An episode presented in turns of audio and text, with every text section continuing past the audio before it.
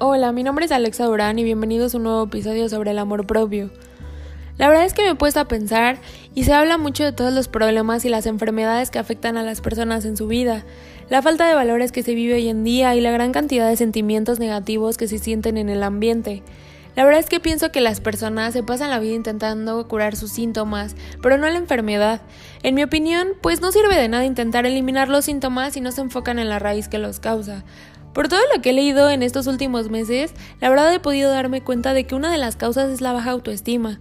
La autoestima no es más que el amor propio, es la forma en que tú te ves, lo que piensas de ti, lo que sientes hacia ti, cómo te tratas a ti mismo. Esto define el valor que tú te das. Es quererte, es aceptarte y valorarte tal como eres, con tus cualidades y también con tus defectos, sabiendo que es imposible ser perfecto. Todo esto es muy importante porque nuestra autoestima depende cómo nos vamos a comportar y cómo nos vamos a relacionar con los demás. La verdad es que los seres humanos necesitamos sentirnos amados, valorados y aceptados todo el tiempo. ¿Saben cuál es el problema? que pensamos que son las personas a nuestro alrededor las que deben las que se deben de encargar de todo esto. Siempre estamos esperando un cumplido, que nos digan que lo hicimos bien o que nos quieran. La verdad estamos muy mal. El problema está en que esto no tiene ningún significado si nosotros mismos no nos queremos y no nos aceptamos tal cual somos. Somos nosotros los que debemos llenarnos de amor para no depender del reconocimiento de los demás. ¿Saben por qué digo que la raíz de los problemas de las personas está en que tienen una baja autoestima? Pues porque tener una baja autoestima quiere decir que en el mejor de los casos no te quieres a ti mismo, pero en el peor escenario te odias. ¿Se dan cuenta de la gravedad de todo esto? Cuando, por decir, tú odias a alguien o no te cae bien, simplemente te alejas de esa persona y decides ya no tener más contacto con ella. Pero ¿cómo haces para separarte de ti mismo? Es imposible. Es entonces cuando las personas comienzan a hacerse daño a ellas mismas. Cuando nosotros nacemos, pues somos perfectos y somos felices así como somos. Pero a medida que vamos creciendo y que vamos tomando conciencia de nuestro entorno, pues nos, empezamos a formar una idea errónea de, de, los falsos conceptos que la sociedad tiene eh, sobre lo que es bonito, feo, bueno, malo, inteligente o tonto. La verdad es que comenzamos a, a odiar nuestro cuerpo, porque no tenemos el color de piel que deseamos, porque nuestros ojos no son del color que se consideran bonitos, porque nuestro cabello no es como queremos, o porque nuestro cuerpo no es como el de las modelos que nos muestran en los medios de comunicación. Entonces empezamos a intentar cambiar nuestro cuerpo, pero pues la realidad es que es perfecto tal y como es.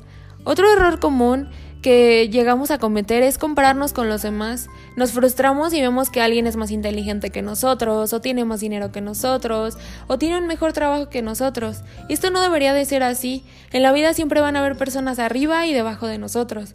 Por esa razón es que con los únicos que debemos compararnos es con nosotros mismos y tratar de ser mejor cada día.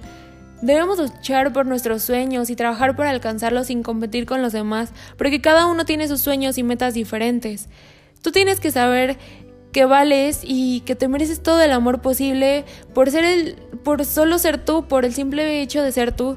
Si tú no te amas, no te aceptas y no te valoras, no puedes esperar que los demás lo hagan. Si alguien te dice que te quiere, que eres inteligente, que eres bueno, pero tú, pero tú no te lo crees, te va a tener en sus manos. Como tú no te lo crees, vas a necesitar que esa persona te lo esté diciendo todo el tiempo. Se va a volver como una droga para ti y a cambio de recibirla vas a estar dispuesto a hacer lo que sea por quien te la da. Lastimosamente, así es como funciona la mayoría de las relaciones humanas. Existe una persona que ama más y otra que ama menos, y es la que ama menos la que se vuelve dependiente de la otra. En cambio, si estás lleno de amor y te amas a ti mismo, no vas a necesitar depender del amor de alguien más. Si tú te respetas a ti mismo, no vas a permitir que nadie te falte el respeto. Tú vas a dejar que te maltraten tanto como tú te maltratas a ti mismo.